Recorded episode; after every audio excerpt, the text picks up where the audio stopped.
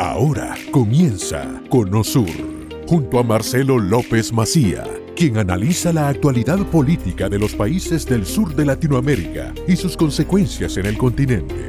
Comenzamos. Lo mismo está pasando en eh, Nicaragua.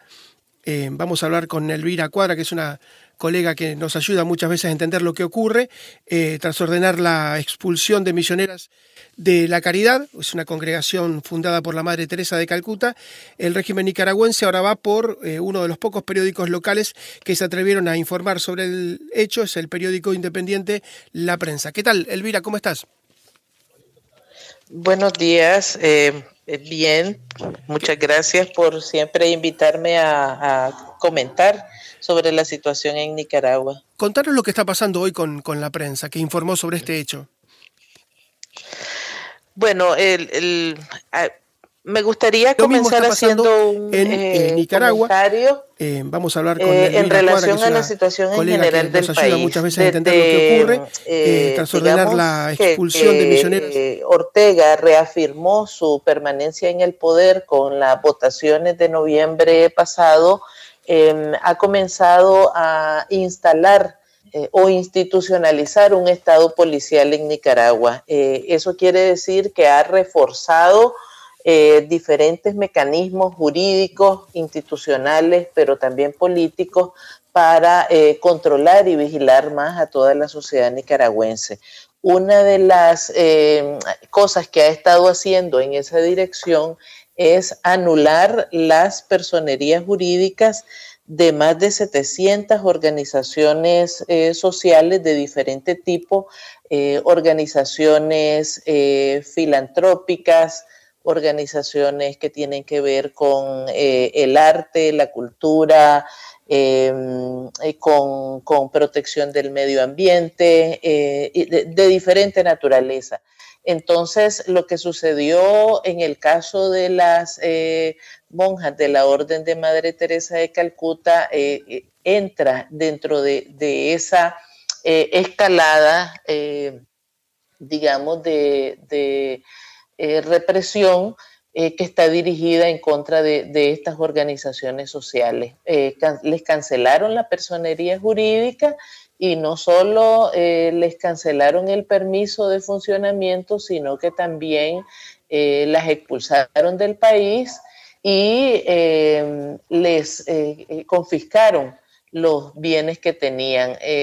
eso significó, por ejemplo, que las personas que ellos atendían, una serie de ancianos, por ejemplo, tuvieron que desalojar el local. fue realmente muy dramático eh, las imágenes son este, sumamente eh, fuertes de ver los ancianitos cuando tienen que salir del local, ¿verdad? Sin entender, sin saber por qué y, la forma en que ellas, eh, las religiosas, fueron expulsadas del país. Y te pregunto porque así como Caracas, como Venezuela tiene el helicoide, que es una cárcel, un penal que mete miedo a la oposición. Eh, ustedes tienen en Nicaragua el chipote, ¿no? Donde terminan muchas veces los jefes políticos de la oposición y a veces los periodistas. Eh, es, como un lugar que, aterra, ¿no? Justamente que, te lleven preso allí. Sí, efectivamente. la, la, cárcel El Chipote, pues, este ha, adquirido esa, esa, connotación porque allí se encuentran recluidos eh, unas 50 personas que fueron eh, las, eh, detenidas en el año 2021 en, en, el, en, el, marco del, del, contexto electoral del país y que este, fueron encarceladas, enjuiciadas incluso ya están sentenciadas eh, por los tribunales, digamos, de, Ortega eh, por, delitos eh, absolutamente, pues, arbitrarios o, falsos, ¿verdad? están sometidos a, tratos crueles, a, torturas. la mayoría de ellos ha perdido una gran cantidad de, de peso, eh, algunos están, particularmente un grupo de mujeres, eh, están sometidas a, aislamiento total eh, y en algunos casos están en, celdas de castigos muy pequeñas. Hay que mencionar que el, penal o ese centro como tal no es un centro penal, es un centro de detención preventiva para investigaciones eh, policiales, ¿verdad? Entonces, eso de entrada, pues significa que las condiciones eh, la infraestructura del lugar no está eh, adaptada o, no está eh, construida para que las personas puedan estar periodos largos de tiempo como los que ya tienen estos prisioneros políticos. No, no los han trasladado a los centros penales que existen en el país y, eso es una clara violación en tanto que ellos supuestamente ya están sentenciados y sus condenas las deberían de cumplir eh, según la ley, ¿verdad? En un centro penal del sistema carcelario y no han querido trasladarlos para mantener el, trato cruel eh, al que están sometidos. Y ese trato también se extiende a sus familiares cada vez que llegan a visitarlo. Eh, sufren de, esos tratos crueles también. Elvira, y la última que te hago, hablando de los presos políticos. ¿Y qué pasa con la hija de Violeta Chamorro? Violeta Chamorro, la que logró vencer en los 80 al sandinismo en las urnas, su hija se, se presentaba en las elecciones y terminó detenida. ¿Está todavía presa o logró recuperar su libertad?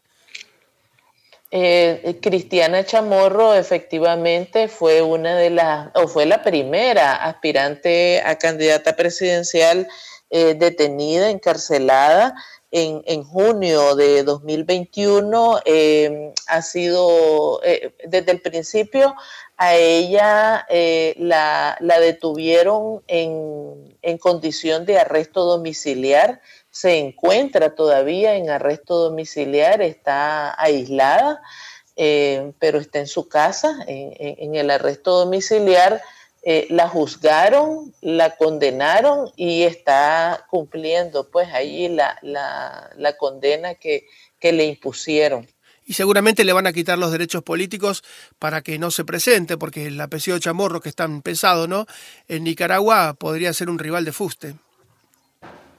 Bueno, sí, eh, eh, pues efectivamente sus derechos políticos están, este, em, em, digamos, eh, están anulados en este momento em, por, la, por la situación en la que se encuentra, pero sobre todo por, por el encarcelamiento arbitrario al que está sometida una situación eh, similar está su hermano, Pedro Joaquín Chamorro, que, también está en arresto domiciliario, y eh, dos familiares más, eh, Juan Sebastián Chamorro, un sobrino de ella, que también tenía aspiraciones presidenciales. Ese sí está en, en la cárcel del Chipote, y un, creo que es un primo de ella también, que se llama eh, Juan Lorenzo Holman, que era el gerente general del diario La Prensa, que cuando fue allanado por la policía lo llevaron a él detenido y también está en la cárcel del Chipote. Ya todos ellos han sido juzgados y condenados eh, por esos supuestos delitos que les atribuye el régimen de Ortega. Increíble todo lo que pasa en Nicaragua y algún día te llamamos y te vamos a molestar para que nos cuentes cómo están llegando los cubanos ¿no? a, Nicaragua, que ahora ya no les piden visa, y cómo una vez que aterrizan en Managua, a las 24 a las 48 horas se van rumbo a Estados Unidos porque bueno, ya no tratan solamente de emigrar en balsa, sino también de emigrar a pie. Así que Elvira, como siempre, por tu valentía y por tu claridad, eh, por todo lo que nos aportás, muchas gracias, muy amable. ¿eh? Hasta aquí hemos llegado hoy. Salimos del Cono Sur con el norte muy claro. Te invitamos a nuestro próximo programa con Marcelo López Macía. De lunes a viernes, desde las 10 a.m. Este, 9 Centro, 7 Pacífico, por Americano. This podcast is a part of the C Suite Radio Network. For more top business podcasts, visit c-suiteradio.com.